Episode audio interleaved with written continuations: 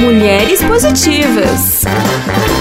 Olá, mulheres positivas! Hoje aqui comigo tem uma mulher que é jornalista, apresentadora e é uma mulher positiva, super engajada em ações sociais. Nádia Haddad, obrigada pela sua presença. Obrigada a você, Fabi. Para mim é um privilégio estar aqui conversando com você. Prazer é todo meu. Obrigada por dar voz a nós, mulheres. O meu lema de vida é receber mulheres como você, que tem uma história maravilhosa. Então, começou como assistente de palco da Xuxa. Me conta. Eu acho tão bonito, engraçado, porque hoje, no, no, dos meus 43 anos, eu acho tão bonito bonitinho falar, porque Super. tinha tanta magia e foi realmente uh, onde eu percebi que o mundo da comunicação era onde eu queria estar. Eu me formei primeiro em dança, em balé clássico, quis trabalhar com dança e tive essa oportunidade, através de um concurso, de ser assistente de palco da Xuxa. No jornal, tinha... você viu no jornal, sua mãe eu viu vi no, jornal. jornal. fui lá, fiz a inscrição, fiquei na fila como todo mundo. É, eu já tinha feito uma, um teste para Paquita, que era o sonho das meninas da minha idade, é, quando eu era criancinha e fiquei na, na, nas finalistas. E não passei, fiquei traumatizada, fiquei triste, eu devia ter uns 11 anos de idade, 12. E aí com 19 eu consegui, fiquei quase dois anos dançando com a Xuxa e como assistente de palco. E foi quando eu conheci o universo da comunicação, não digo especificamente da TV, mas de produção, daquele corre-corre, da informação, da criatividade. E eu fazia direito na época, né? Não me identificava Mas você se formou? um pouco. Faltava um ano e meio, Fabi, tranquei. Mas você fez quatro, quatro, quatro e meio, você fez, não, você fez fiz três e meio. Três e meio, fiz muito tempo. É. E aí tranquei, trabalhei com a Xuxa e aí depois eu transferi para comunicação social, ah, ah, onde bom. eu percebi Amor. de cara, amei, falei aqui que eu quero ficar o resto da vida. Então, no comecinho da faculdade, eu já fui buscar estágio, eu já quis entender o mercado, né? Contanto que eu finalizei o meu curso de comunicação social já empregada. Onde você estava? Na Band. Na Band? Na Band. Eu tive um do Rio? Do Rio, isso. Eu tô em São Paulo, tem 18 anos. Agora esse mês faz 18 anos. E eu fiz um estágio muito gostoso, muito maravilhoso na Rádio Tupi, lá no Rio. E depois eu fui pra Band. E na Band eu comecei num canal OHF, e dali eu fui para o jornalismo local e fui uh, alçando outros degraus. Foi incrível. Eu passei por todos os núcleos do jornalismo. Isso para mim foi uma super escola. Mas você fez bancada uma época? Fiz bancada, eu fiz rua, eu fiz edição, Tudo. eu fiz pauta é, Honda, fiz tudo. Então isso me ajudou demais, né? A entender os processos. E fiquei na bancada, eu, eu cobria férias na bancada do Jornal do Rio e também aqui em São Paulo cobria férias no Jornal da Band e apresentava de manhã o primeiro jornal. Gente, então você trabalhava muito? Fabi, muito. Mas sabe o que eu penso, Fabi? Eu sempre gostei muito de trabalhar e sempre quis muito ter a minha independência. Eu fui criada por uma, um pai super machista, mas um paizão de três mulheres que ele soube criar com excelência junto com a minha mãe. Por que eu digo isso? Ele era machista no uma família árabe, né? No que diz respeito a comportamento, vestimentas e tudo. Mas ele dizia: "Você nunca vai depender de homem nenhum. Você vai ser dona do seu nariz. Você vai saber cuidar de uma casa, mas vai saber cuidar da sua vida." E ele me incentivava muito desde cedo a ser empreendedora, a trabalhar, e eu coloquei isso na minha cabeça. Eu quero dar orgulho para os meus pais, eu quero ser livre e ter uma fase adulta tranquila, sem precisar chegar nos meus 40 e poucos, 50 anos. Um problema financeiro. Um problema financeiro e trabalhando exaustivamente. Eu venho de uma geração, assim como você, eu acredito, que Sim. romantiza a exaustão. Eu tive uh, trato até hoje de burnout, tive fadiga por estresse várias vezes. Isso não é vida. A gente precisa trabalhar, mas a gente precisa viver com qualidade. Então, desde cedo eu trabalhei muito. Quando eu fui para a Band, eu abri mão da minha vida pessoal para poder trabalhar. Você acordava às três da manhã? Eu acordava, eu entrava na Band três e meia da manhã. Quantos anos você fez isso? Muitos anos, muito, não sei te dizer, eu sou bem ruim, assim, de períodos, mas foram cinco. muito. Acho que uns cinco anos, cinco, seis anos. É muita coisa. É muita coisa. E, e então eu não conseguia ter vida social. Isso quando eu não é, juntava, né, com o Jornal da Band. Então era uma dupla jornada, mas era uma escolha minha. Era o meu período de sacrifício, sacrificar vida social, sacrificar relacionamento, um pouco da minha saúde, para eu poder garantir um futuro mais tranquilo. Mas isso que você falou da nossa geração, concordo total. E eu lembro que na época, quando eu tinha, sei lá, 22, 21, 22, que, sei lá, cheguei a dormir no, no escritório, eu achava o máximo, eu tinha orgulho de falar. Hoje, os tempos mudaram. Você falar uma coisa dessas, que você perde o horário do ônibus porque passa até meia-noite para você poder ir para casa e, e, você não consegue mais chegar em casa porque não tem mais metrô, não tem nada, você não tem carro, você não dirige ainda. Você. É uma vergonha hoje, né? Sim. Na época era razão de orgulho. É verdade. Não, e olha, eu não sei se você era assim. Eu tinha, eu ficava constrangida se eu descansasse. Eu me sentia culpada se no dia da minha folga eu estava em casa dormindo. Meu Deus, isso é enlouquecedor. E eu conheço pessoas que ainda pensam dessa forma e eu lamento muito, porque a nossa saúde vale muito mais. Tanto que você falou, gostei da sua resposta. Você falou, também sou dona de casa, gosto de cuidar da minha casa, tenho minhas coisas. Não precisa necessariamente trabalhar 14 horas por dia para ser bem sucedida. Ao contrário, acho que com bom planejamento, planejamento a longo prazo e boas escolhas, inclusive escolher por si mesmo, é a saída. Assim, pelo menos, eu desenhei a minha vida. Eu casei tem só sete anos. Eu digo só sete anos porque eu é, trabalhei esse período inteiro, vivi para mim mesma esse tempo inteiro e casei meio de repente. Não, nem namorei casei.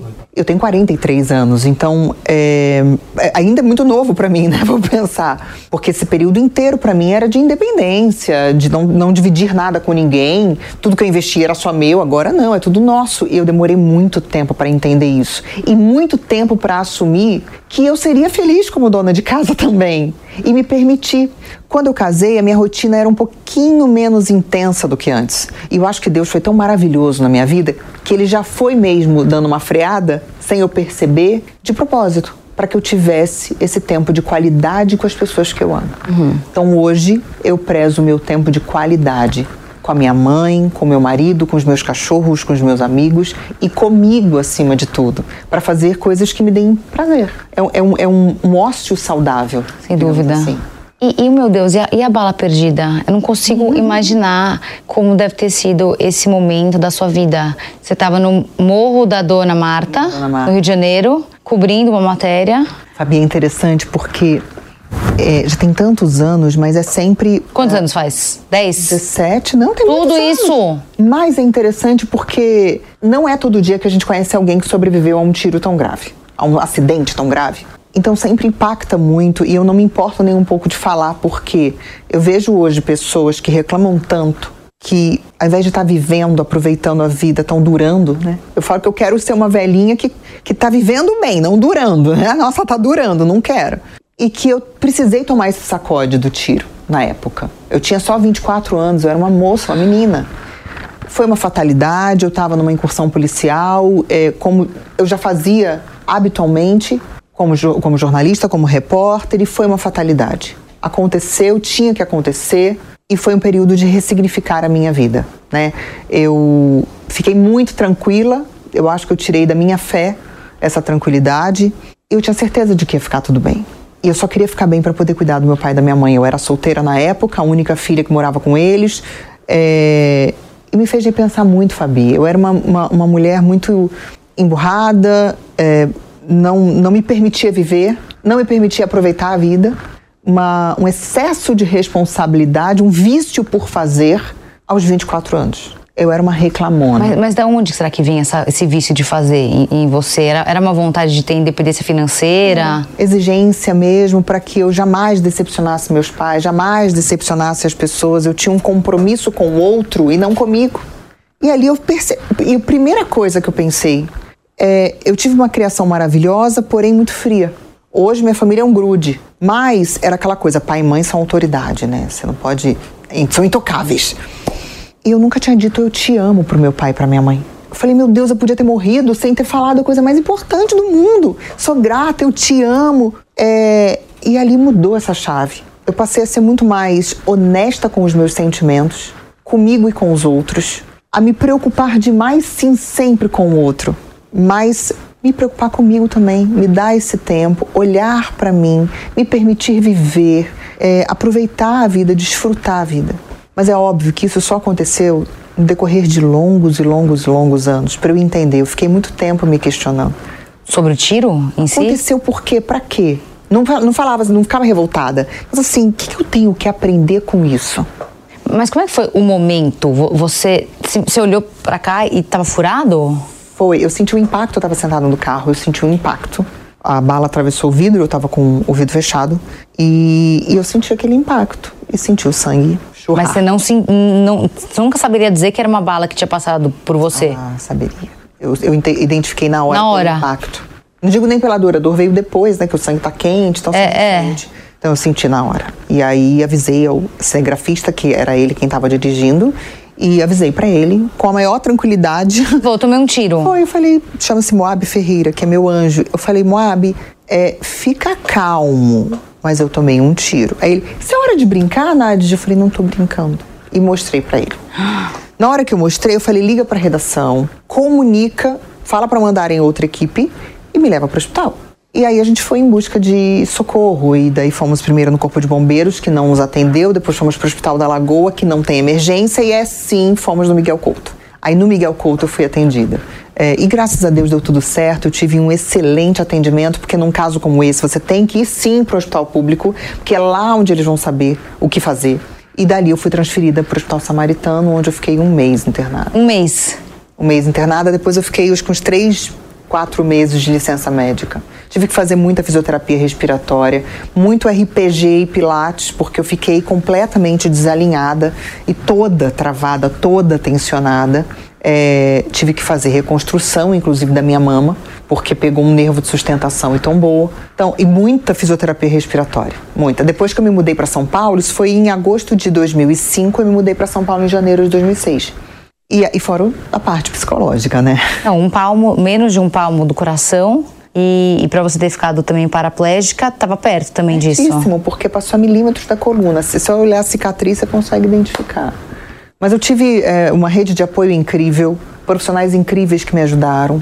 Quando eu vim para São Paulo, eu é, fiz um trabalho funcional com corrida para poder é, recuperar mesmo o meu fôlego, meu condicionamento físico. Então hoje eu não tenho nada nada. Assim. Maravilhosa. Assim. Faz parte da minha história de vida e da minha superação. E eu precisei disso para tomar um sacode. Mas você acha que esses projetos sociais que você apoia, que inclusive você é presidente do Fundo Social de Cajamar, você apoia a ONG Mamas do Amor, que trata de mulheres, né, com temas, com mulheres que perderam o seio, né, naturalmente também porque hum. refletiu a sua história.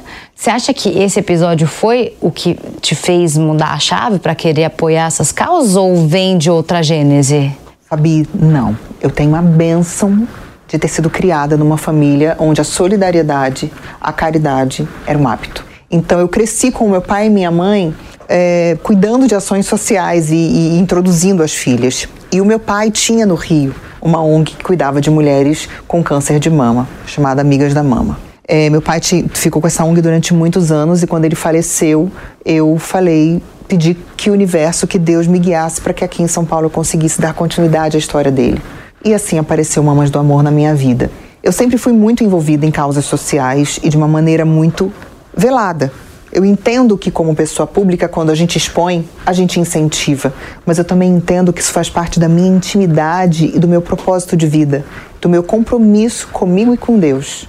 Hoje eu tenho essa felicidade de ter um monte de incríveis ações sociais através do fundo, inclusive com mulheres que passam por algum tipo de violência doméstica, em relacionamentos tóxicos. A gente tem uma casa de acolhimento é, com uma guarda de prontidão, Olha. com a Patrulha Maria da Penha, e essas mulheres têm hoje um auxílio aluguel para que elas possam sair das suas casas. Afinal de contas, a maior parte das mulheres que é, sustentam um relacionamento tóxico é porque não tem uma independência financeira. Então hum. lá a gente capacita para que elas tenham uma profissão não. e dá o auxílio aluguel para que elas saiam de Vamos casa. conectar isso no Mulheres. Por favor, por favor. Porque isso que você falou do auxílio é fantástico. É incrível. É, olha, ontem, ontem, é, a gente começou o curso de mulheres empilhadeiras mulheres empilhadeiras para trabalhar num complexo uh, de cosméticos que a gente tem lá na cidade, em parceria com essa empresa. Então a gente, uh, eu sempre dou prioridade a essas mulheres que passam pela casa de acolhimento junto com seus filhos e tem psicólogo, tem advogado, tem tudo lá dentro. E elas têm um botão de pânico no celular depois que sai a medida protetiva. E muitas dessas mulheres da casa de acolhimento estão lá com a gente. Eu recebi de Natal um presente que me deixou muito emocionada. Uma mulher que passou pela casa de acolhimento e fez um curso com a gente lá, através de uma outra empresa de costura criativa, bordados tudo mais, e ela fez uma necessaire linda para mim e escreveu uma carta falando que graças a nossa as nossas ações lá do fundo, ela conseguiu a independência dela, não só financeira, mas como de vida e como mulher. Então eu penso assim, Fabi, a nossa missão enquanto é, mulher é transformar a vida de outras mulheres. mesmo que a gente não tenha uma sobrecarga, mesmo que a gente não tenha uma bagagem de dor, a dor do outro é a nossa. Sem dúvidas. A dor do outro é a nossa. É maravilhoso você ter isso dentro de você, você querer fazer, apoiar tantas mulheres. E mulheres e, mulher, e, e, e pessoas que se entendem mulheres, né? Hoje a gente Exato. tem que lidar é, é, com as mulheres trans. Então, quando eu falo mulheres, não é só o gênero feminino. Sim. As mulheres trans também fazem parte de tudo isso. Me conta um pouco sobre o Bake Off. Então, se amanhã eu quiser virar confeiteira, eu posso participar. É isso. O Bake Off é um reality de confeiteiros amadores. Hoje é muito difícil a gente caracter- caracterizar confeiteiro amador, porque é, geralmente quem faz um bolinho vende o bolo, né? Então se vende já virou profissional, não parece? Mas lá a gente é, tem um nicho muito grande dos confeiteiros amadores que de fato fazem um bolinho de pote ou aqueles que fazem um bolo para vizinhança que é mais elaborado. E lá a gente apresenta novas técnicas, é, a gente sempre busca coisas muito novas vindas de fora, porque temos a referência de outros países é, e técnicas inéditas. A gente trabalha para surpreender e sempre com grandiosas é, é, obras lá, porque eu falo que aqueles bolos são obras de arte. É, e a gente quer tirar sempre o melhor a, a, da criatividade daquele confeiteiro. Então, para ser o melhor confeiteiro amador do Brasil, tem que dominar inúmeras técnicas. Além dos doces, a gente também tem alguma coisa de panificação, a gente faz focaccia, porque temos um Delícia. chefe italiano maravilhoso, que é o Giuseppe, e eles tão, têm que passear por toda essa parte da confeitaria. Para mim, eu juro, é, é muito cansativo. São muitas horas de gravação, todos os dias. Mas eu chego naquela tenda, eu falo, gente, eu ainda ganho para estar aqui, porque é tão gostoso. eu sou tão apaixonada e desde que eu fui convidada, Fabi, eu pensei, eu não quero que o Bake Off seja um programa só para quem gosta de confeitaria. Eu quero que seja um programa para gente que acredita em sonho, quer escolher por quem torcer, sabe? E graças a Deus, é, com o tempo, a gente conseguiu fazer isso. Então, o público do Bake Off hoje não é só uma galera de confeitaria. É gente da gente. Sim, né? sim. E eu, eu, eu falo que eu adoto todos os confeiteiros, porque acaba a temporada, eu quero saber como é Você que mantém tá. contato? Com todo mundo. Encontro, tem evento, eu vou dar um jeito. Sabe o que eu acho, Fabi? É, a minha profissão está completamente ligada à minha missão. Não tem como eu desvincular, não tem como eu pensar que ali dentro, ah, não, é só meu trabalho, hein? Ap- Apagaram os holofotes, ah, não. Não, não, não, ali sou eu. Eu cuido, eu acolho, é, eu fiz uma pós em psicologia positiva para poder ajudar ali, né? Porque tem que ter um apoio psicológico para aquela galera. E então é uma paixão para mim. Fazer o Bake Off é maravilhoso. E como é que eu me inscrevo se eu quiser participar? Pelo site. Bake Off. do SBT. Do SBT. Dentro do site uma BR, lá do você se inscreve. É, é. E você sabe quais são os critérios para entrar? Bom, você tem, uma, tem um critério de renda. Eu acho que você não pode ter. Você tem que ter um- uma profissão que não seja de confeiteiro Tá. e que a sua renda maior seja naquela profissão. O a confeitaria é um complemento. Ah, tem que ser side job, então. Eu acho que sim. É que eu, eu não me envolvo nessa na, na- na triagem, nas escolhas, mas me parece que sim. É, há pessoas que não pode ser muito famosa, dando muito curso, porque isso caracteriza muito como profissional e ter uma boa história de vida também, né? E apresentar, porque tem que levar um bolo, a equipe, a direção, o responsável pelo casting, todo mundo prova, vê e tudo mais. Não é só chegar lá e se inscrever. Mas você come? Eu como tudo. Para. Magra, assim? Mas só de vez em obrigada, quando você come? Vamos lá. A minha sorte é que eu gosto mais de comida salgada. E gosto de bolinho simples, sabe? Caseirinho. Então lá chega uma hora que é tanto doce. É, fala, ah, eu gosto de provar o que é diferentão. E, e eu dou um jeito de me segurar. Porque na primeira temporada eu engordei 8 quilos. Comer horrores. Horrores. Todos os dias. Todos os dias, todos os bolos, porque eu tinha que. Eu provava junto. Depois eu falei, cara, não, não tem necessidade de eu provar porque eu não julgo. Então, eu provo realmente o que me interessa, ou se é alguma prova onde faça monoporção, e aí fazem três porções, eu vou comer, porque é indelicado. Nessa última temporada, a gente teve, por exemplo, a prova, ah, o desafio assinatura, que eles faziam releitura de coisas muito simples, mas que eles tinham que dar a identidade deles. É, como um um bolinho de chuva, um brigadeiro, coisa simples mesmo, mas eles tinham Bolo que de cenoura com- É, aí eu comia.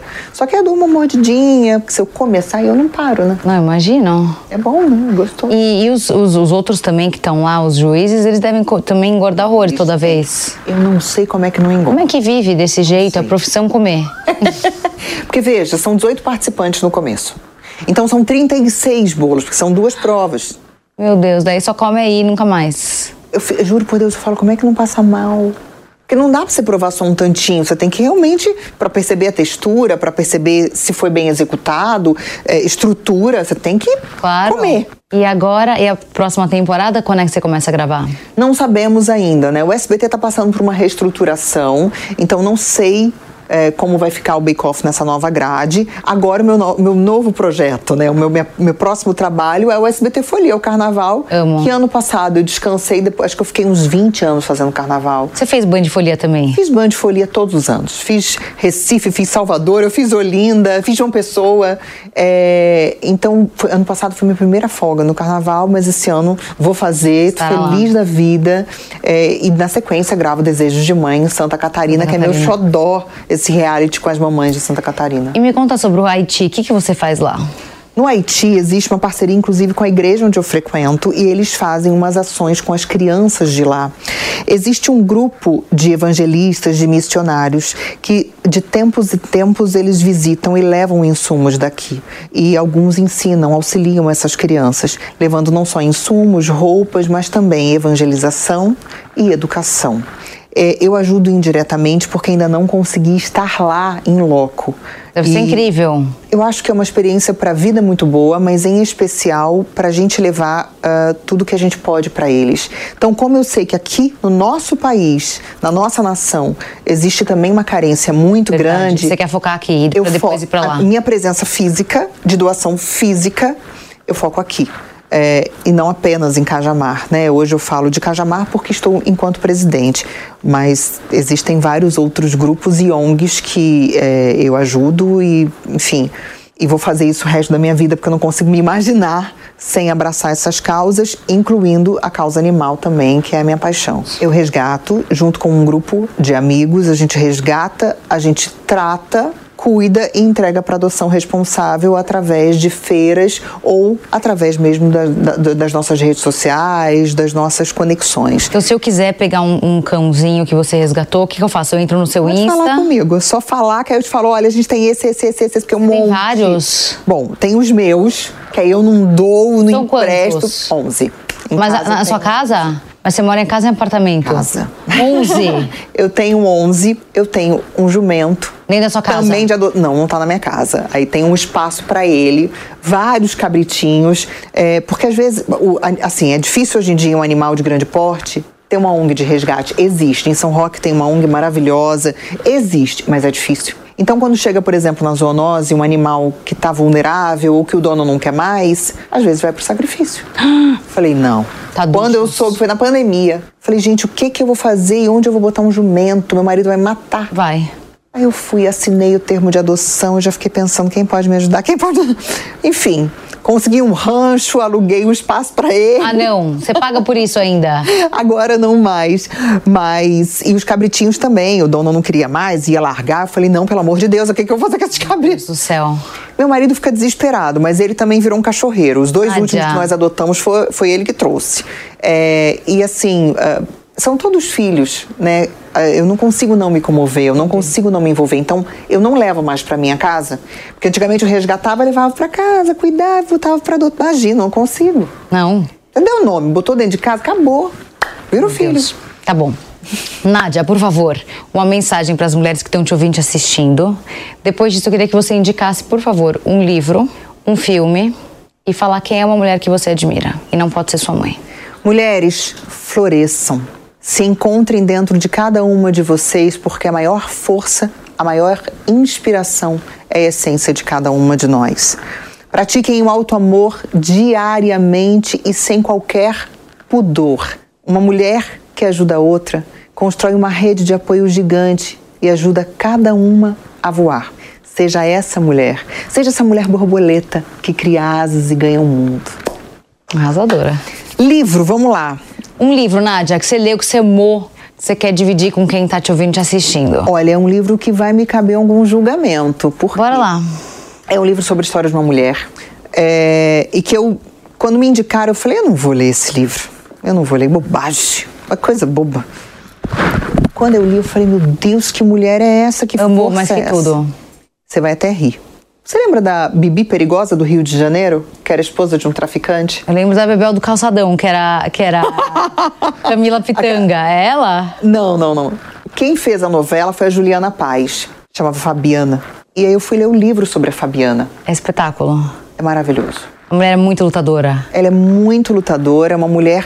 Não tô apoiando as escolhas dela. Hoje eu apoio. Hoje ela está completamente transformada. Mas uma mulher que, por amor, ela conseguiu vencer muito e por amor ela conseguiu sair daquela realidade. Então eu aconselho, e é um livro muito envolvente porque é real, é próximo do que a gente acompanha no noticiário, então acho que acaba prendendo bastante atenção. Por isso que eu falei, ó, cabe julgamento. Mas eu, eu indico, porque eu gostei muito. Era um livro que eu não queria parar de ler. Eu queria me alimentar daquelas histórias. Um filme que é bem antigo, mas que eu sempre indico, que é o Diário de uma Paixão. Que conta a história de um casal muito apaixonado, cuja mulher é, tem Alzheimer, tem demência, então fica internada numa clínica, os filhos abandonam, mas diariamente o marido vai lá e lê uma história para ela de amor que ela acha linda, mas é a história dos dois. Eu não vou contar o final, para não dar spoiler, mas vale a pena todo mundo assistir. Maravilhoso. É maravilhoso. Agora, uma mulher Uma mulher inspiradora. que, que você admira, que você. Além da Xuxa, é claro. Uma mulher, acho que tem- eu, tenho, eu tenho um compilado de muitas mulheres, né? É, Cora Coralina é uma delas, essa escritora, essa poetisa maravilhosa. Agora vamos puxar para o real, que eu gosto. É, muito, é bonito quando a gente escolhe nomes difíceis para falar, mas é, a história da Abby é uma história que me Ai, encanta. amo. Vai ter o filme agora, né? Ai, vai! Não, eu tinha lido em algum lugar. Eu assisti sim. ao musical. Foi É incrível. lindo? Mas eu chorei muito. lindo. Então, a, Abby é uma mulher que sempre me inspirou, me inspira muita força. Maravilhosa. Mas trazendo para nossa realidade, eu tenho muito orgulho de dizer isso porque é uma pessoa que é amiga, a Eliana é uma mulher que me inspira. Ela é mãe, E ela tá no SBT. ela tá no SBT, ela é mãe, ela é dona do nariz dela, Ela é demais. não se envolve em fofoca nenhuma, tem a vida dela, é uma super empreendedora, então, e consegue conciliar o lado empreendedora, mulher de negócios, com o lado mulher, mãe, esposa. É, então, a Eliana também é uma mulher que me inspira Boa, demais. a Helena não tinha aparecido aqui ainda, mas tem toda razão. Uma mulher fantástica. É, a, gente, a gente sempre fica buscando referências. Eu tenho, óbvio, eh, imagina, Michelle Obama, eu sou apaixonada pela Michelle Obama. Mas a Michelle Obama nem me conhece, ela nem vai saber que eu tô falando dela, né? É, é, faleceu, saudosa Hebe, amo. Então vamos exaltar as mulheres que estão aqui, que nos inspiram e É. que precisam ouvir. Então, é, eu, eu admiro muito a Eliana, já disse isso pra ela e repito, é, reforço, ela é admirável. Obrigada, Nádia. Maravilhosa você. Um prazer enorme. Parabéns pelo seu trabalho maravilhoso. Muito obrigada, parabéns a você, que você continue transformando a vida de muitas mulheres e conta comigo. Tamo juntas. Sempre. E não se esqueça que a entrevista completa com a Nádia Haddad fica disponível no aplicativo Panflix para você ver e rever a hora que você quiser. Se você ainda não baixou, corre já para sua loja de aplicativos e faça o download. E até semana que vem com mais uma Mulher Positiva.